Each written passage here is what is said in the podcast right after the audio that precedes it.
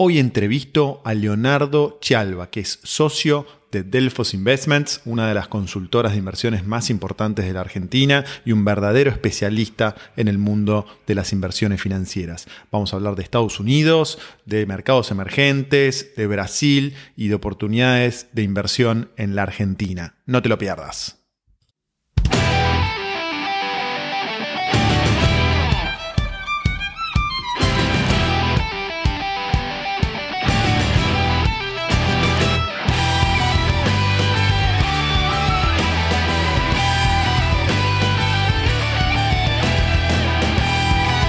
Bueno, voy a presentarlo a Leonardo y empezamos la charla. Leonardo es socio de Delfos Investment, tiene un máster en International Business del EAE e Business School, Universidad de Barcelona, especialista en mercado de capitales de la Universidad de Buenos Aires y contador público de la Universidad Nacional de Córdoba. Además cuenta con una diplomatura en petróleo y gas de la Universidad Austral y ha ganado el derecho de usar la sigla de CFA Chart Holder. Ahora lo voy a poner online Leo, ¿me ves y me escuchás? ¿Cómo estás? Perfecto, ¿cómo te va, Federico? Todo bien, muchísimas gracias por estar con nosotros. No, por favor, un placer. Buenísimo, bueno, muy bueno tenerte. Te propongo en esta hora que vamos a conversar, hablar de todo un poco, pero te propongo empezar por el comienzo. Contaros un poco cómo llegaste al mundo de las inversiones. Sé que estudiaste contador público en Córdoba, no, no creo que originalmente hayas tenido el plan de trabajar en el mundo de las inversiones estudiando contabilidad, o sí, contanos un poco cómo, cómo fue esa historia. Sí, fue todo medio, medio raro. La verdad que de chico, yo soy de un pueblo muy chiquito de Río Negro, y llegaba el ámbito financiero al otro día. Esa, yo entré en la universidad en el 93 esos años previos fueron los años de las privatizaciones, los IPOs. Y, bueno, me fui enganchando con eso. Arranqué contador, estaba ahí entre contador, economía. La verdad que veníamos de, una década anterior muy dura. Y el planteo fue, bueno, de contador no me voy a morir de hambre. Eh, pero inmediatamente que me recibí, hice la especialización en el mercado de capitales, eh, después, bueno, estudié el CFA, o sea, le metí para el lado financiero. Busqué trabajo, eh, por eso me vine de Córdoba a Buenos Aires, eh, porque quería trabajar en, en, la bolsa. Y bueno, obviamente que todo, está, todo eso está acá en Buenos Aires. Así que mm, desde ahí, desde que me recibí, o incluso antes, porque los últimos años, ya como, como muchos que ahora veo en Twitter, hacía eh, análisis técnico, intentaba invertir, ahora me doy cuenta que era un irresponsable.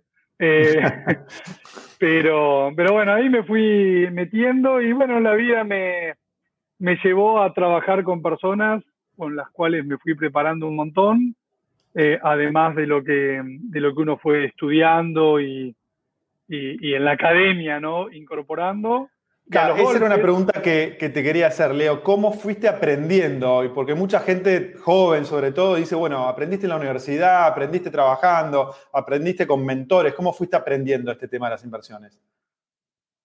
Sí, yo tuve, tuve, tuve mucha suerte. La verdad que tuve mucha suerte porque entré a trabajar tal vez, eh, si mal no recuerdo, fue en el año 98. Fueron uno de los pocos y últimas búsquedas laborales que hubo antes de la gran crisis. Y, entré a un lugar que era una consultora especializada en, economía y mercados, y a mí lo que me gustaban eran los mercados.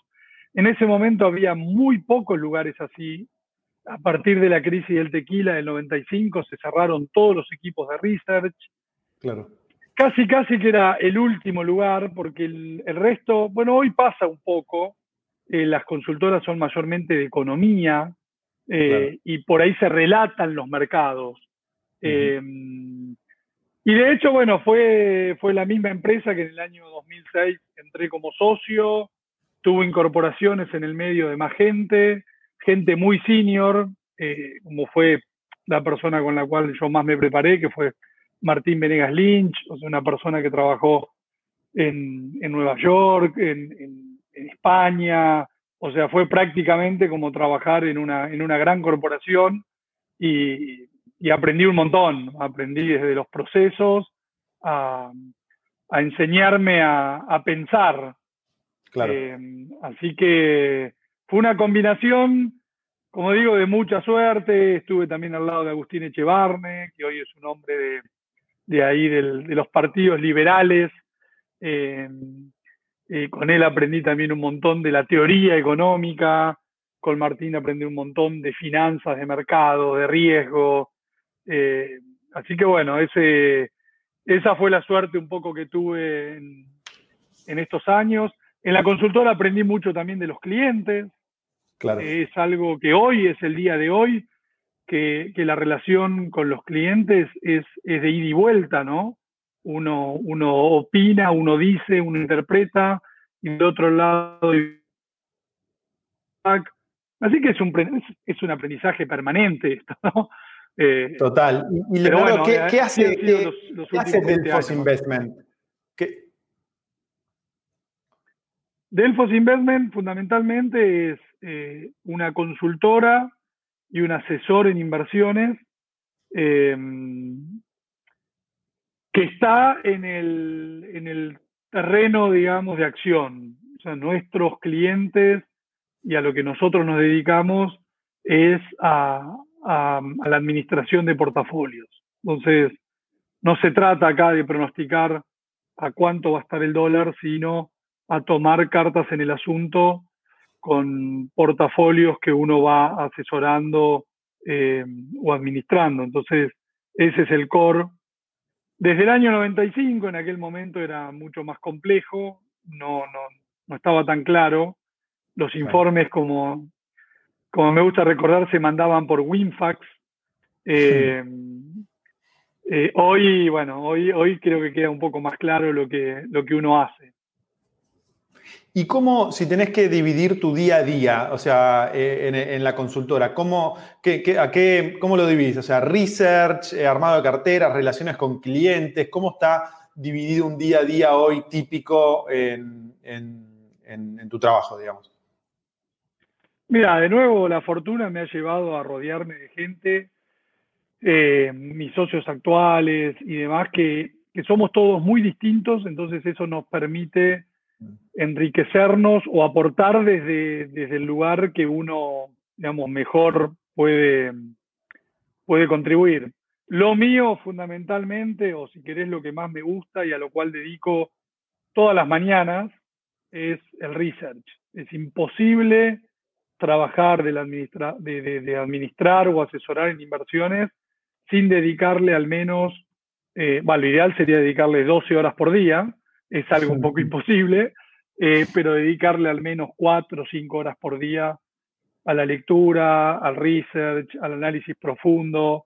Esto no quiere decir eh, que eso sea solamente mirar gráficos y precios, que es lo que eh, y a mí me gusta hacer docencia con esto, es lo que muchos hoy eh, creen que es el, manejo de, inversiones. Ojo, tal vez a ellos les va mejor que a uno, ¿no?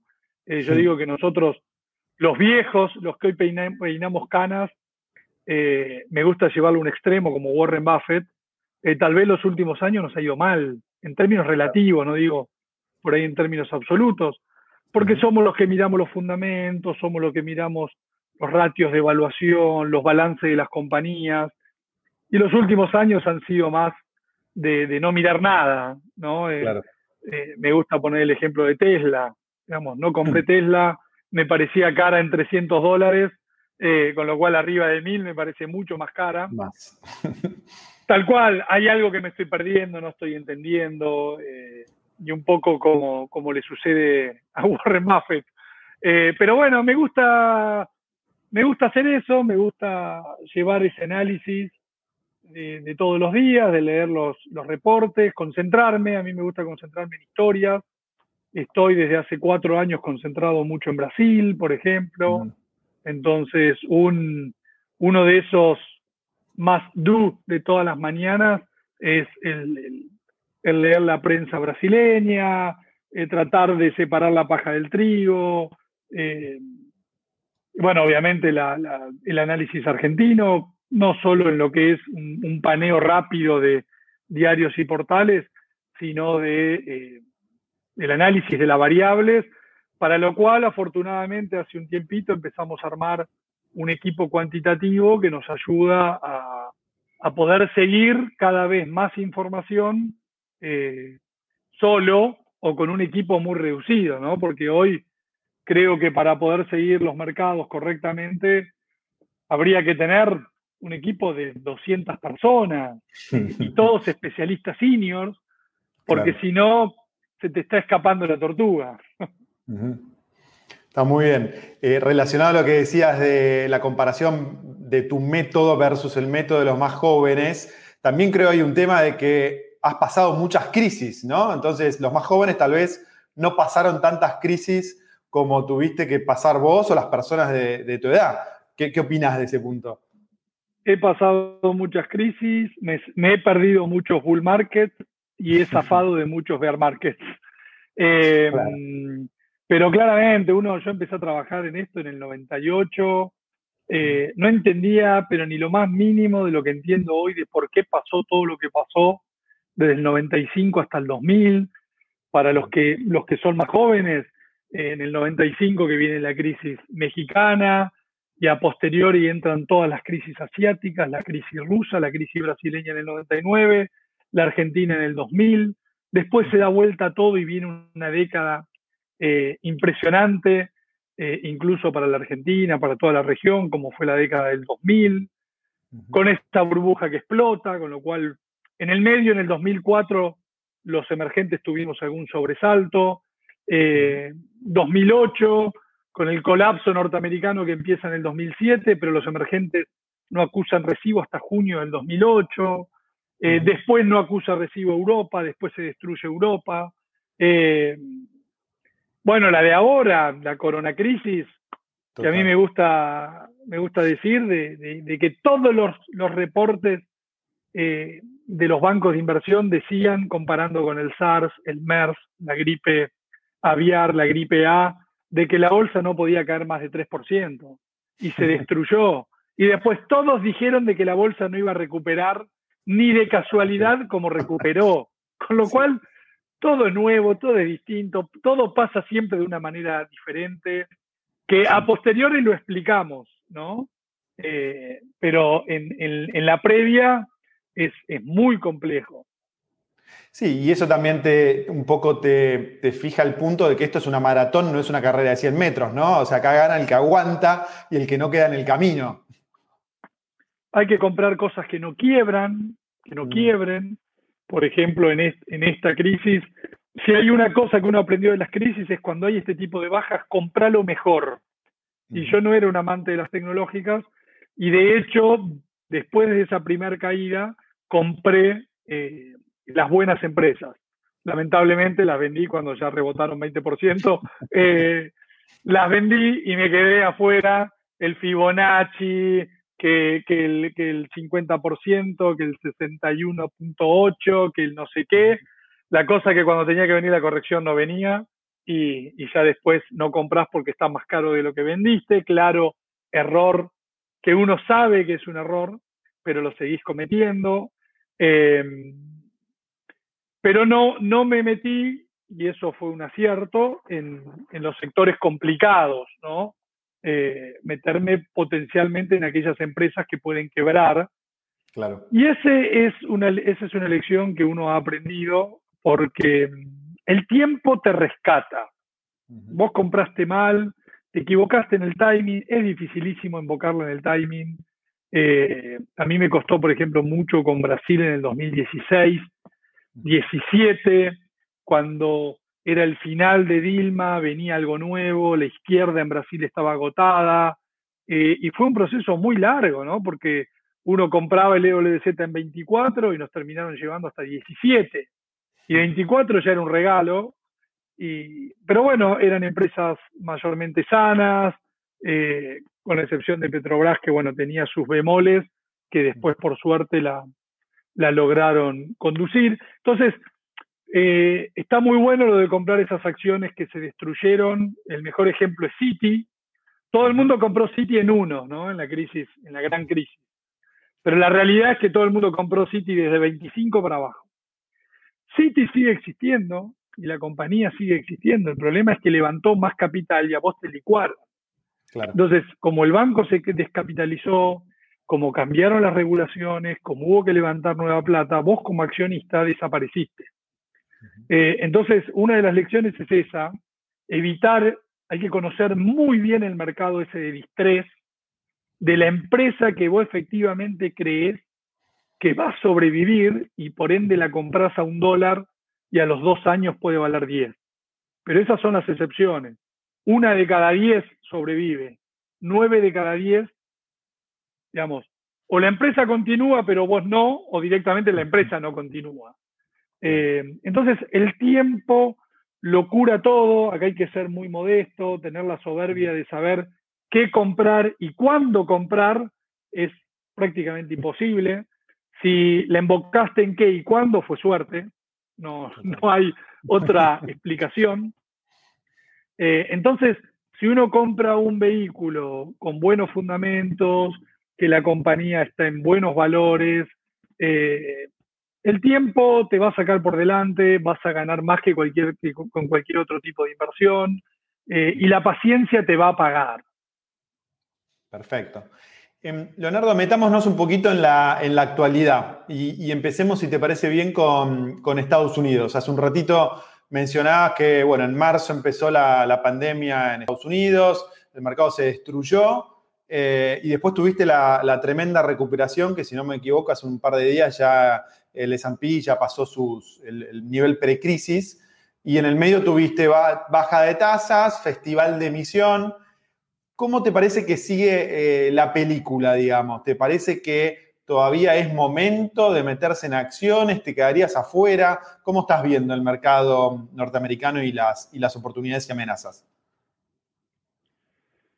Mira, leyendo mucho de historia, mirando mucho lo que pasó en el 30, mirando mucho lo que pasó en la década a partir del año 65, que todo el, mucho, todo el mundo se refiere al 70, pero en realidad todo empezó en el empezó con el gobierno corto de Kennedy porque, porque fallece, el Congreso aprueba un montón de reformas que hoy uno podría decir son populistas, eso termina empujando la inflación a partir del, año 1965, que termina Estados Unidos, eh, Estados Unidos, rompiendo el patrón oro en el año 71.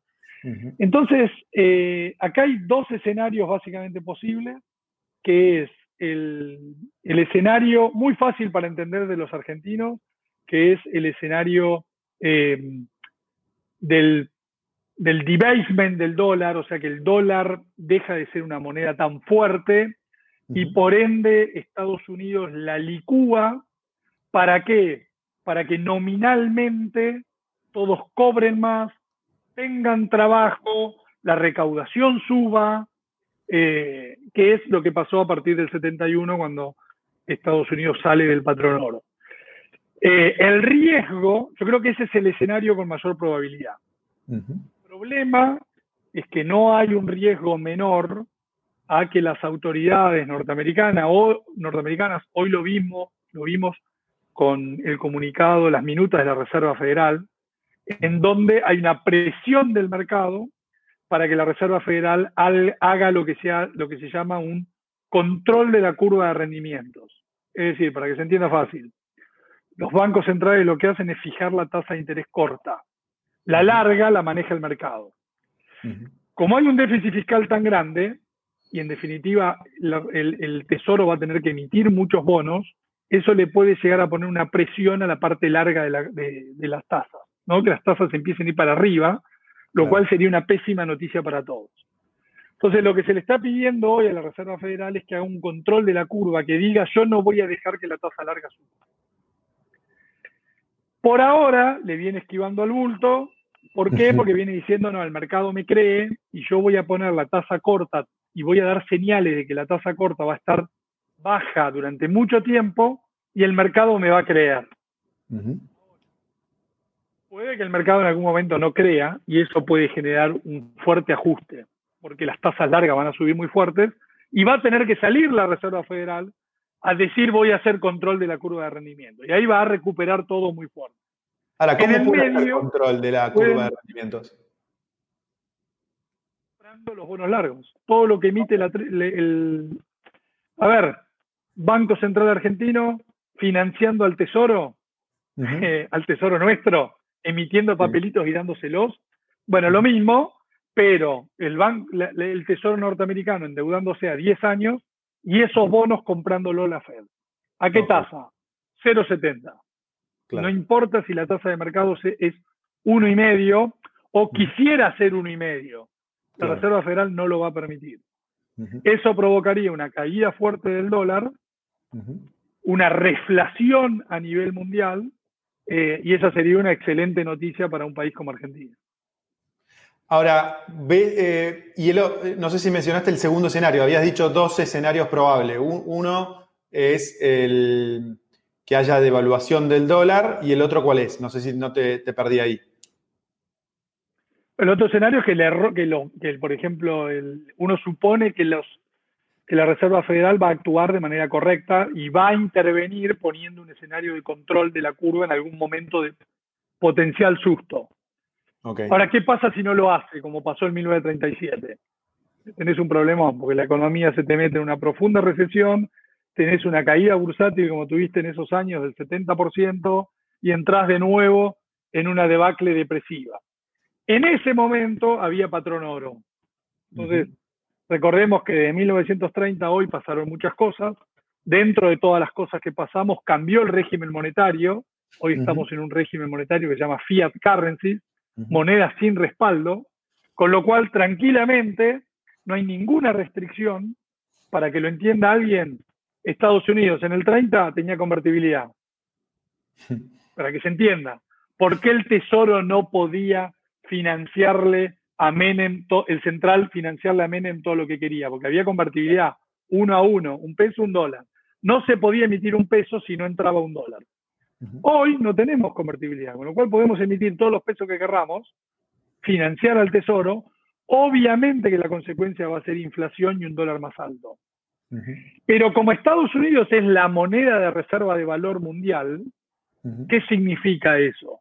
Bueno, eso puede significar, si los bancos centrales o el Banco Central de Estados Unidos no comete el error del 37, eso va a significar que el dólar, como pasó a partir del 71, hasta que vino Paul Volcker en el 79 y puso la casa en orden, eh, una década o casi una década de mucha mayor inflación, mucha más reflación eh, y, un, una economía más, eh, más peronista a nivel mundial, por decirlo de alguna manera. ¿Por qué no nos explicás, eh, Leonardo, a qué te referís con reflación? Es decir, tenés inflación por un lado, que todos la entendemos, pero reflación, ¿qué sería? Miren, es muy fácil. Piensen ustedes que todos los commodities, commodities están expresados en dólares, ¿no? Ustedes saben que el petróleo vale 45 dólares el barril. Pero no decimos euros, decimos dólares. La soja vale 390 dólares dólares la tonelada. El oro vale 2.000 dólares, de nuevo la onza. Todo está expresado en dólares. Quiere decir que si el dólar empieza a haber más dólares, todo lo que mencionamos anteriormente, hay un déficit fiscal de 18 puntos del, PBI en Estados Unidos, eh, y empieza a haber más dólares, esa oferta de dólares inunda el mundo de alguna manera, y las cosas expresadas en dólares pasan a valer más, lo cual no significa que expresadas en euros valgan más, claro. o expresadas en oro valgan más. Hoy vemos que el S&P está en un nuevo récord. Bueno, hoy terminó ajustando, pero estaba ahí llegando a un nuevo récord, medido en dólares. Pongan el S&P medido en oro y desde junio a hoy estuvo bajando.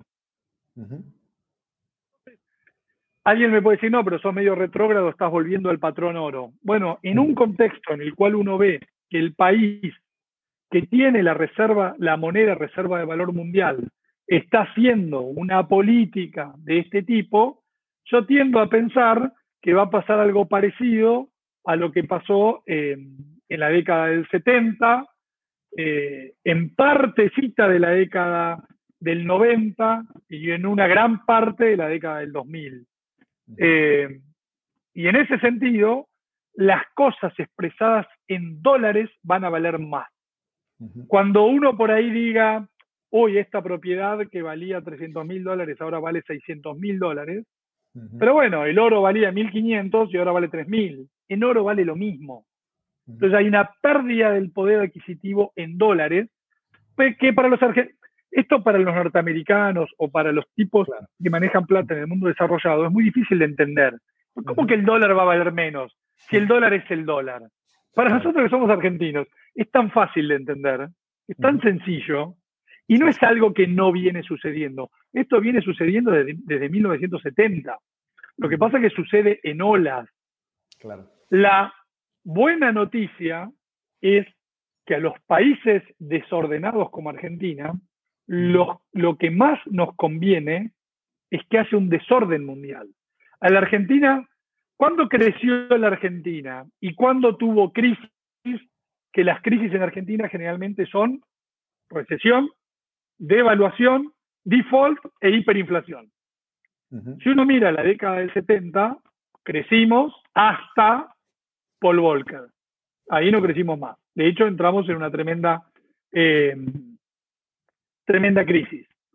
Eh, en los 80 pasa lo mismo, la época en la cual crecemos es una época en la cual Estados Unidos empieza a alargar, digamos, más plata y aflojar la tensión cambiaria, monetaria, y volvemos a crecer. ¿Cuándo chocamos? O sea, primero el primer evento es Volcker, el segundo evento es Greenspan. Cuando Greenspan empieza a subir la tasa en el 95, está bien, los problemas para Argentina no empezaron puntualmente en el 95, aunque tuvimos la crisis eh, del tequila y nos fuimos arrastrando hasta el año 2000, donde tenemos nuestra expresión de la crisis. No, la crisis fue en el 2000. En realidad la crisis empieza en el 95 y se desata en el año 2001. Eso fue Greenspan. Después viene la gran década del 2000, que es la década en la cual el dólar se destruye. El euro pasa de 0,85 a 1,60. Yo esa década no se la adjudico tanto a alguien eh, como fue a los europeos en sí mismos que lanzaron una moneda, eh, la, armaron bien y le, le, le robó market share al dólar. Entonces, bueno, el euro se fue a 1,60. Viene la crisis, la gran crisis, la gran crisis financiera del 2008 al 2011. Medio aburrido todo esto de historia, pero si uno no entiende la historia, no entiende nada. Em, y en el año 2011, porque uno dice, hoy, che, el euro, ¿cuánto cerró? 1,18. Em, estamos diciendo que en ese momento, en el 2011, valía 1,60. ¿Por qué colapsó el euro de 1,60 y ahí tampoco fue tanto un presidente de la Fed, como uno puede decir, bueno, Volcker, Greenspan, eh, sino que ahí fue una, eh, vamos a decirlo en términos futbolísticos, una pechada de los europeos. ¿Por qué? Porque los europeos tuvieron la gran década donde instalaron su moneda. Cuando vino la crisis financiera, que sí que no, que dale, que vení, que de esto, que rescatamos, que no rescatamos, cuando tenían que pasar de la unión monetaria a la unión fiscal y financiera, arrugaron. Esto provocó un colapso del euro que nos provocó un tremendo dolor de cabeza a nosotros. Argentina no crece desde el año 2011. Argentina no crece desde el año 2011. Y venimos con sucesivas crisis, que cada crisis es algún movimiento cíclico del dólar. Y de hecho, el euro toca piso hace pocas semanas atrás cuando Merkel y Macron y los países del norte europeo toman la decisión que no se animaron a tomar 10 años atrás, que es ese primer pasito para ir a la unión fiscal y financiera, que es emitamos 750 mil millones de eurobonos para, vía préstamos y vía subsidios, pagar el costo de la corona crisis. Esta medida le dio una entidad a toda Europa que hizo que el euro pase a tener de nuevo otro, otro protagonismo.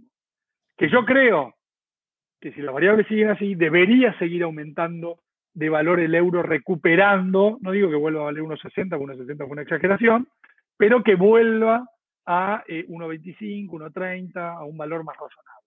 Cada vez que hay un ciclo bajista del dólar, estamos en un ciclo lateral alcista del dólar desde el año 2011. Cada vez que hay un ciclo bajista del dólar, como fue el último de toda la década del 2000, a los países como Argentina les va bien. Porque que el dólar valga menos significa que las materias primas valen más. Como nosotros exportamos materias primas y estamos endeudados en dólares, se nos licúa la deuda, pasamos a, a, valer más en términos de exportaciones, entran más dólares a nuestros países, se aprecian los tipos de cambio, los consumidores domésticos pasan a ser más ricos, pasan a consumir más y por eso hay un reflation trade. Reflation porque los, los, los, los bienes pasan a valer más nominados en dólares y además genera mayor nivel de actividad porque los países productores de estos bienes pasan a tener mayor poder adquisitivo y por ende pasan a comprar más. Y en tu opinión, podríamos estar entrando en ese escenario de dólar para abajo con, la influencia positiva para, Argentina. Totalmente. Salvo, como dije, un error de la Reserva Federal como fue el del 37, estamos frente a ese escenario. Ok, ahora vamos a hablar de Argentina, pero y, quedémonos con ese concepto para hablar de Argentina. Pero antes me gustaría hacerte un par de preguntas finales sobre Estados Unidos y después nos metemos en Argentina. Em, en este contexto, aquel que tiene dólares y no hace nada, como es muy común en los argentinos, dólares en caja de seguridad, dólares en el colchón, dólares en la caja de ahorro de un banco de afuera, eh, está eh, en peligro, digamos, tendría que hacer algo, ¿no es cierto? Sí, está en peligro, lo que pasa es que no se da cuenta del año 70. Si esa persona hubiese tenido, eh, si yo tenía 100 mil dólares en 1970, hoy me sirven eh, para un cuarto de lo que me servían entonces. Eh, o sea que si, si, me compraba tal departamento, no hablemos de la Argentina, porque en Argentina no se puede. No tomemos como referencia Argentina. Totalmente. Pero si quieren, tomen como referencia a Chile, no sé, Panamá, eh, la Ciudad de México, hasta San Pablo, te diría, para no irme a París, Londres y Nueva York.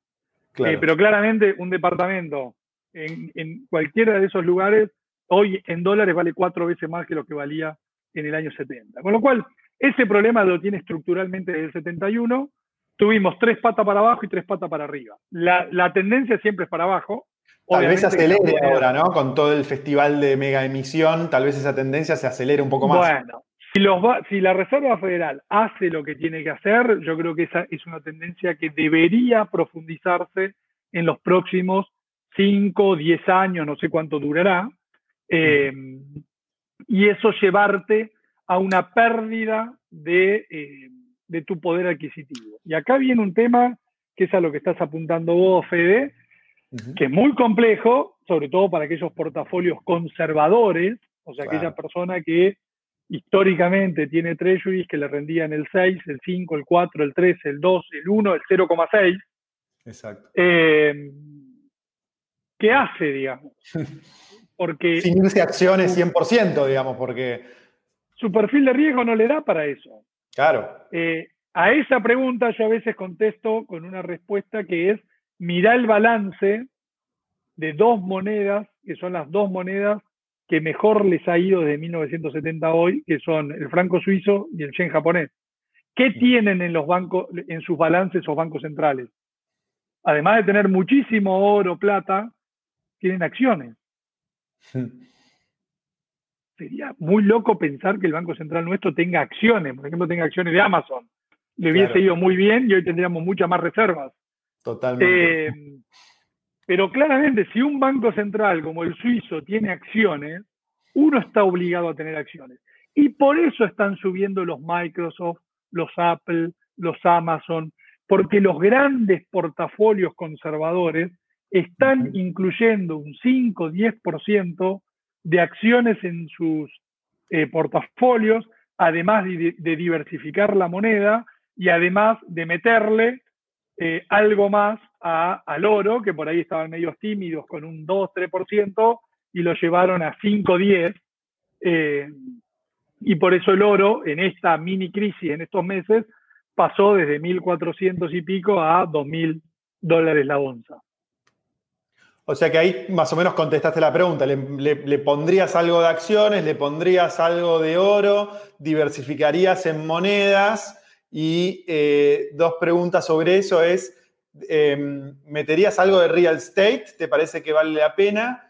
Eh, ¿Y bonos? Eh, ¿Lo evitarías con las tasas tan bajo o meterías también algo? No, claramente evitaría bonos y el único riesgo que tengo, puedo, puedo tomar ahí un, hedge, como es cubrirme ante una posible suba de la tasa de los treasuries, que significa que me equivoqué y voy a perder con mi portafolio, porque si entro en un escenario de catombe, el oro, todo se va a destruir.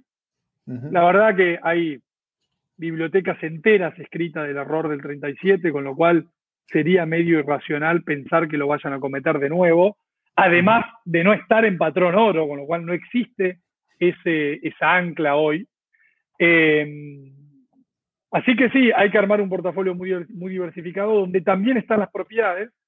La buena suerte que tenemos hoy eh, los financistas es que tenemos un montón de REITs, los Real Estate Investment Trust, esas acciones que tienen propiedades. Entonces hoy, hoy hay REITs en Estados Unidos que tienen 20.000 casas y propiedades. Todo eh, eh, reducido a una acción. Hay que tener mucho cuidado, hay muchos rates que son comerciales. Yo evitaría lo comercial por el tema de las ventas online y el cambio en el patrón de consumo, pero sí sigo pensando que la gente va a tener que vivir en una casa y, los rates de, propiedades, eh, sobre todo propiedades también de, medio lujo, hay algunos donde vos lo vas viendo por, lo vas viendo por la renta promedio, una cosa es cuando un rey tiene una renta promedio de 800 dólares por mes, digo, de, cada propiedad, y otro es cuando tiene uno de 2.000 dólares por mes, quiere decir que le alquila a gente, eh, que cuando uno ve, por ejemplo, ahora la recuperación de, de la corona crisis en Estados Unidos, el empleo del sector de altos ingresos ya volvió al nivel precrisis, hmm. mientras que el empleo del sector de, de menores ingresos todavía está un 20% abajo. Entonces, claramente tiene que estar ahí.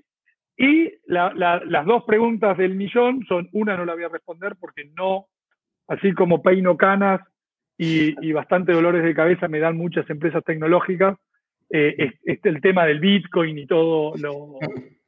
Eh, me encanta la tecnología,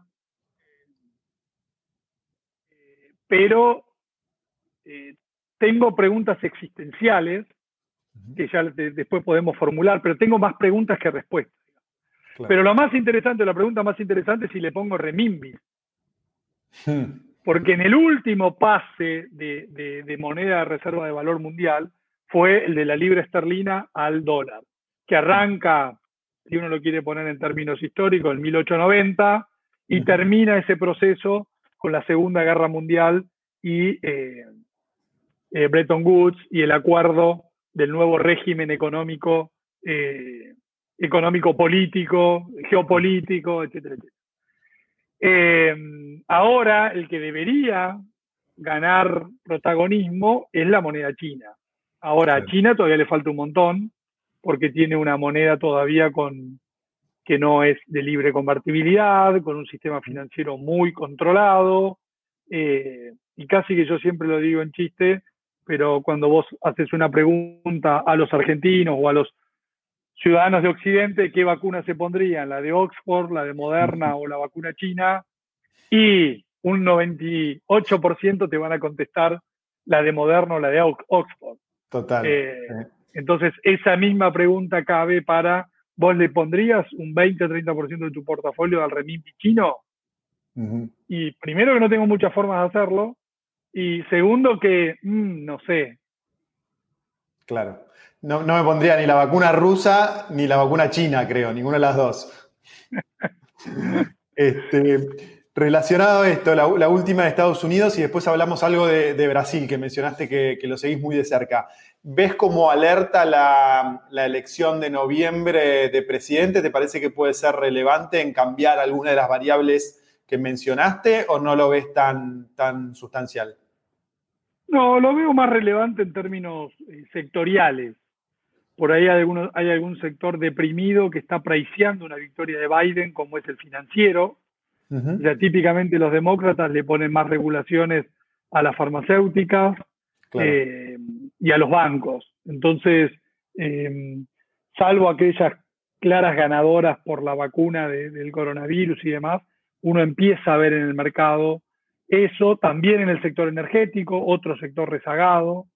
Eh, entonces me parece que juega más desde el punto de vista sectorial que desde el punto de vista estructural.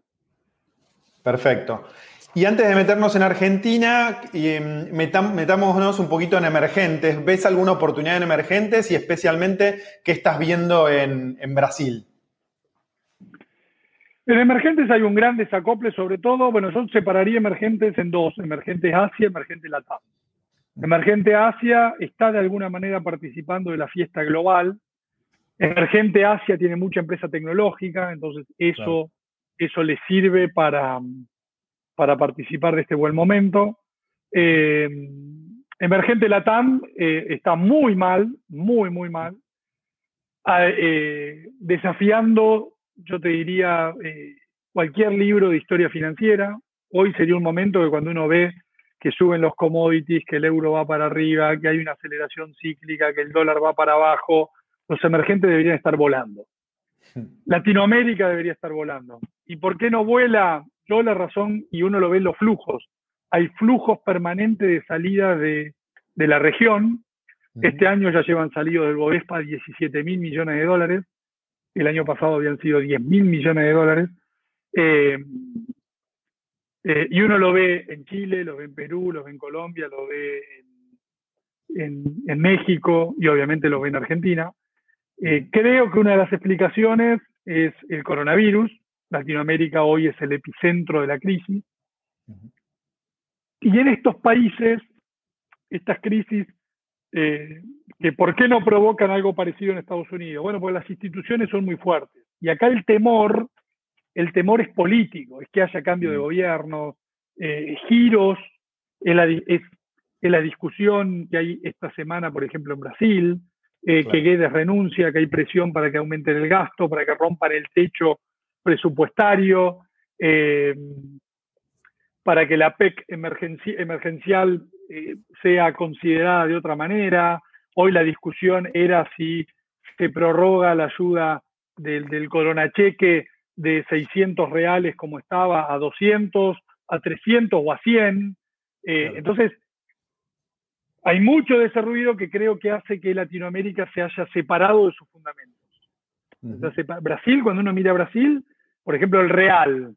Bueno, el real en época de crisis tiende a seguir dos o tres variables muy importantes. Una es la evolución de las reservas, pero bueno, ahora estamos viendo que las reservas crecen y el real se sigue depreciando. El real está en máximo histórico contra el euro. Todo el mundo lo mira contra el dólar, que cerró a 5.55. Pero contra el euro ya está arriba de 6.50, porque como el euro pasó de 1.07 a 1.18, el, real contra el euro ya está en máximo histórico. Entonces, eh, creo que eh, hay, para mí hay una gran oportunidad, no sé si no va a haber un último susto, eh, y lo que hay que tener es una gran paciencia, porque yo creo que a fin de año lo que vamos a tener es una región sin coronavirus y una región volviendo a crecer. Claro. y una región muy barata, así como uno no encuentra activos baratos en otras partes del mundo, sí la encontrás en la región. No es solo Brasil, por ejemplo, en Perú uno encuentra que las mineras peruanas subieron la mitad que cualquier minera en otras partes del mundo. Los bancos peruanos hoy valen la mitad de lo que valían antes de la corona crisis. Cuando Perú, ¿qué produce? Perú produce metales industriales y preciosos, cobre, oro, plata, níquel y un montón de otros metales, que todos subieron 30, 40, 50%. Claro. Eh, eso significa que las empresas, porque el ciclo minero es muy largo, ya lo vimos esto en la década del 2000, va a sobrar oro, pero recién dentro de tres años o cinco años, porque no me acuerdo bien de cuánto era el ciclo, en su momento lo había estudiado, pero entre que se decide el plan de inversión, se lleva adelante, se ejecuta, Pero para, una para un país que produce eso significan más inversiones, más exportaciones, mejora del salario real, y eso debería implicar mejor evolución del crédito, menor ratio de incobrabilidad, y sin embargo uno ve que los precios siguen destruidos.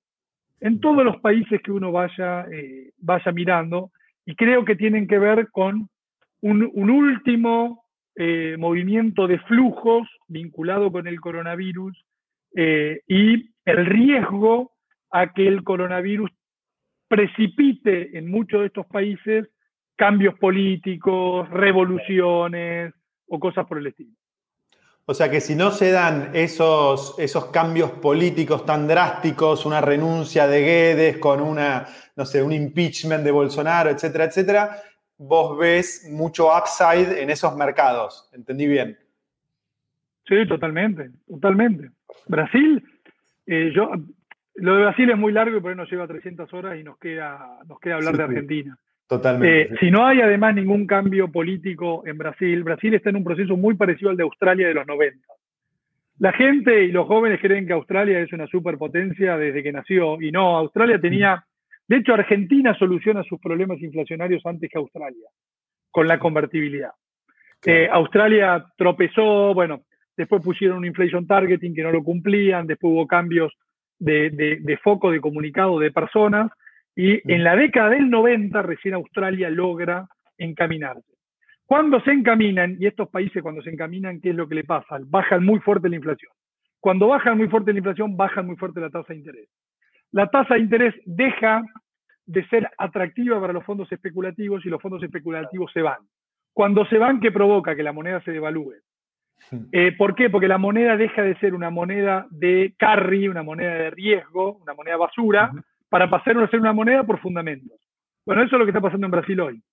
Al bajar la tasa de 12 a 2, de 6 a 2 recientemente, por los fundamentos, porque la inflación va a ser de 1,6, eh, dejó de ser un país atractivo para los fondos especulativos. Entonces, eso te presiona sobre la moneda.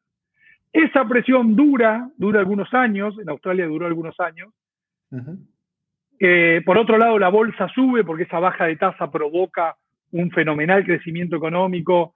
Brasil todavía tiene problemas fiscales, digamos, y cosas por resolver, tiene que seguir pasando, pasando algunas reformas, pero va por el buen camino.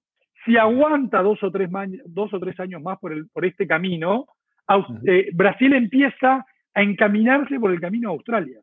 Claro. Y ahí hay oportunidades enormes y no son en las empresas que todos conocemos son en las constructoras brasileñas, en las empresas de energía de Brasil, en las empresas por ahí de educación, eh, de odontología, un montón de cosas que ya están en máximos, porque no están como Bradesco eh, a la mitad de lo que valían en el coronavirus. Esas empresas en reales ya están en nuevos máximos. Pero tienen para seguir subiendo porque el país empieza en otra, en otra lógica de crecimiento. Y como inversor internacional, ¿podés acceder a esas oportunidades de inversión? O sea, ¿cotizan en el mercado global o tenés que comprar en el Bovespa? Se compra en el Bovespa, hay algunos ETF de empresas de small cap, hay algunas acciones que tienen ADRs, lo que se llama sponsoriados, mm. eh, que la gran mayoría son los que tienen el mejor sponsor, que son los que terminan en Y. Eh, mm. eh, hay, hay que rebuscárselas pero, pero hay, hay algunos fondos, familias de fondos, fondos comunes, digamos, globales, que tienen fondos dedicados a este tipo de compañías. Eh, hay posibilidad. Muy interesante, eso da para, como dijiste, da para charlar este, otra hora más, pero vamos, se nos acaba el tiempo y si no hablamos de Argentina no, nos van a matar. Este, ¿Cómo ves Argentina? ¿Tuviste la reestructuración de la deuda? ¿Las acciones y los bonos venían subiendo, subieron un poquito más? y ahora parece que bajaron nuevamente eh, y parece que la película está como media trabada, ¿no? ¿Cómo, cómo estás viendo el, escenario para adelante? No se puede entender Argentina sin entender el mundo. Argentina es un pequeño barrilete que fluctúa en base a donde, para, para el lado que soplan los vientos internacionales.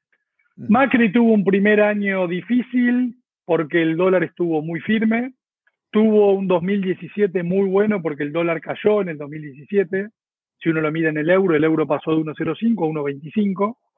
Y en el primer trimestre del 2018 se pudrió todo Eh, no es que se pudrió todo en Argentina, se pudrió en Argentina, que era el país que tenía que pasar por el parabrisa por todos los excesos que hicimos, que arrastrábamos y que Macri acentuó.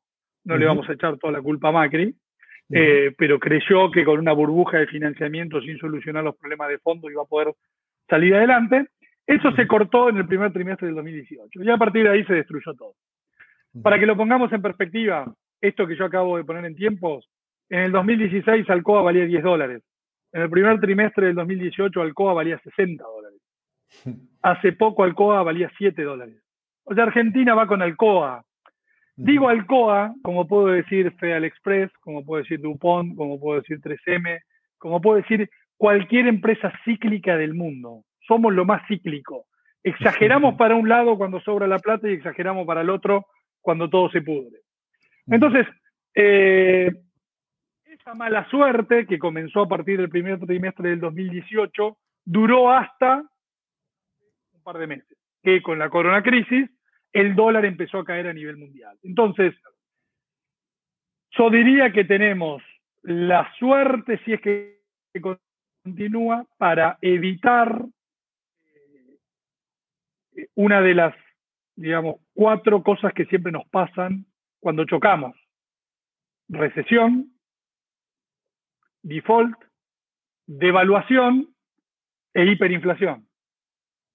Eh, si la Argentina no tiene suerte, vamos a un desorden inflacionario.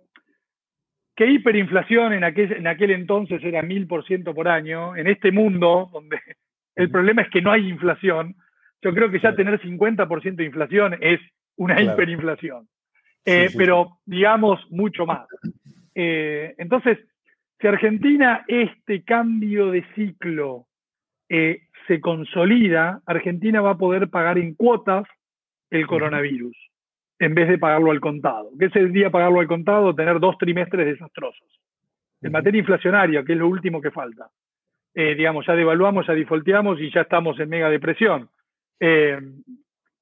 como las variables cambiaron, bueno, Ojo que una vez pasado eh, el malestar de obviamente de la corona crisis, eh, los vientos empiezan a jugarnos a favor. Y si los vientos no juegan a favor, la soja que valía 320 sube a 380, el año que viene puede valer 430, puede valer 470.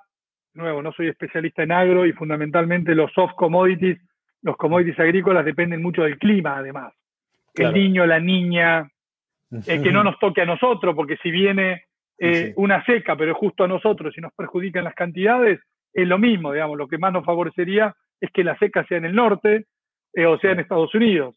entonces, dependemos mucho del, contexto. Ahora, Argentina, desde el punto de vista macro, ya tocó fondo, ya nos destruyó, estamos todos pobres, no podemos importar nada, tenemos un saldo comercial favorable, que no se ha sentido en el último año, porque si bien las importaciones que hacemos ahora, para no usar términos económicos, las importaciones de hoy, me compro un auto, están cayendo a un ritmo de 30%, las importaciones pagadas, las que se pagan todos los meses, están subiendo un 30% interanual.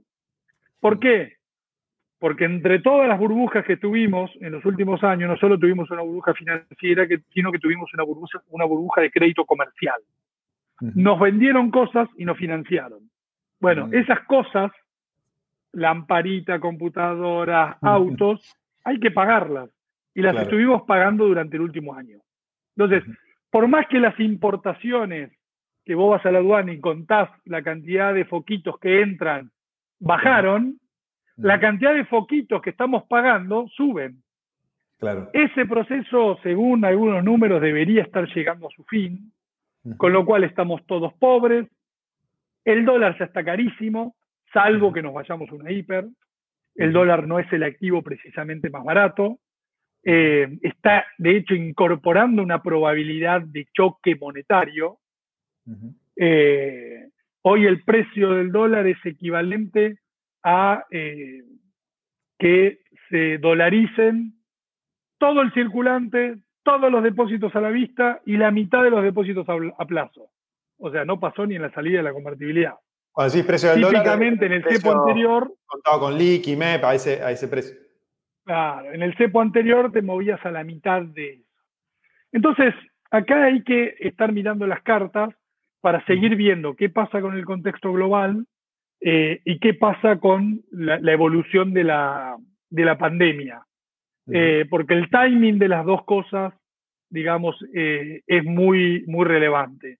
Pero no estoy, no estoy para nada pesimista, todo lo contrario, los que me conocen de antes saben que estaba muy pesimista en, en el 2018 y, en el 2019. Eh, nuestro lema era que el peronismo unido jamás era vencido y el peronismo iba unido, con lo cual a Macri le ganaban. No importaba, porque es matemática, es análisis cuantitativo de las elecciones, ni siquiera había que hacer una encuesta. O sea, no lo publicamos el, el agosto del 2019. Entonces, hoy, de hecho, en el primer semestre hubo oportunidades enormes en los bonos en pesos. Creo que hay oportunidades en los bonos en dólares. Eh, los, los, países y los activos más riesgosos del mundo hoy rinden entre 7 y 8%. Argentina hoy rinde 12%. Los, las tires implícitas de los precios contra los nuevos flujos de bonos que se van a venir. Eh, ahora, si vamos a comprimir tasa, o sea, si los precios de los bonos van a subir de 12 si vamos a comprimir de 12 a 8, que es un 40% de suba en los precios de los bonos, o si vamos a comprimir de 12 a 10, que es un 20% de suba en los precios de los bonos en dólares, eh, no depende ni de Alberto, ni depende del contexto. Que salgamos de la pandemia y que efectivamente la Reserva Federal no se equivocó, el dólar sigue cayendo a nivel mundial y seguimos viendo que hay un reflation trade. En ese contexto, cuando Brasil también salga de la pandemia, el dólar va a empezar a apreciarse en Brasil. Acá podemos entonces encontrar algún techo con el, tipo de cambio. Eh, y, lo pongo en ese contexto. Pero ¿tiene Argentina tiempo para esperar eso? Porque leí algunas noticias, algunos analistas que dicen que las reservas líquidas del Banco Central están en 4.000, 5.000 y están vendiendo reservas para mantener el tipo de cambio oficial. ¿Tenés tiempo para esperar que se dé ese, escenario positivo que estás planteando a nivel global? Oye, el Banco Central está menos quebrado que lo que estaba en el año 2017. Y el ajuste macroeconómico ya lo hiciste. Eh, el último año. pero no tenés un déficit del. Vas a, vas a cerrar con un déficit del, 10%. O sea, la emisión la tenés, la tienen que, la, tenés que seguir, digamos. Vamos, vamos a separar. Uno, lo que son las reservas internacionales. Dos, lo que es la emisión de pesos. La emisión de pesos ya recomendamos comprar dólares cuando valía 85. Eh, un dólar de 130 tiene incorporado todo lo que emitiste.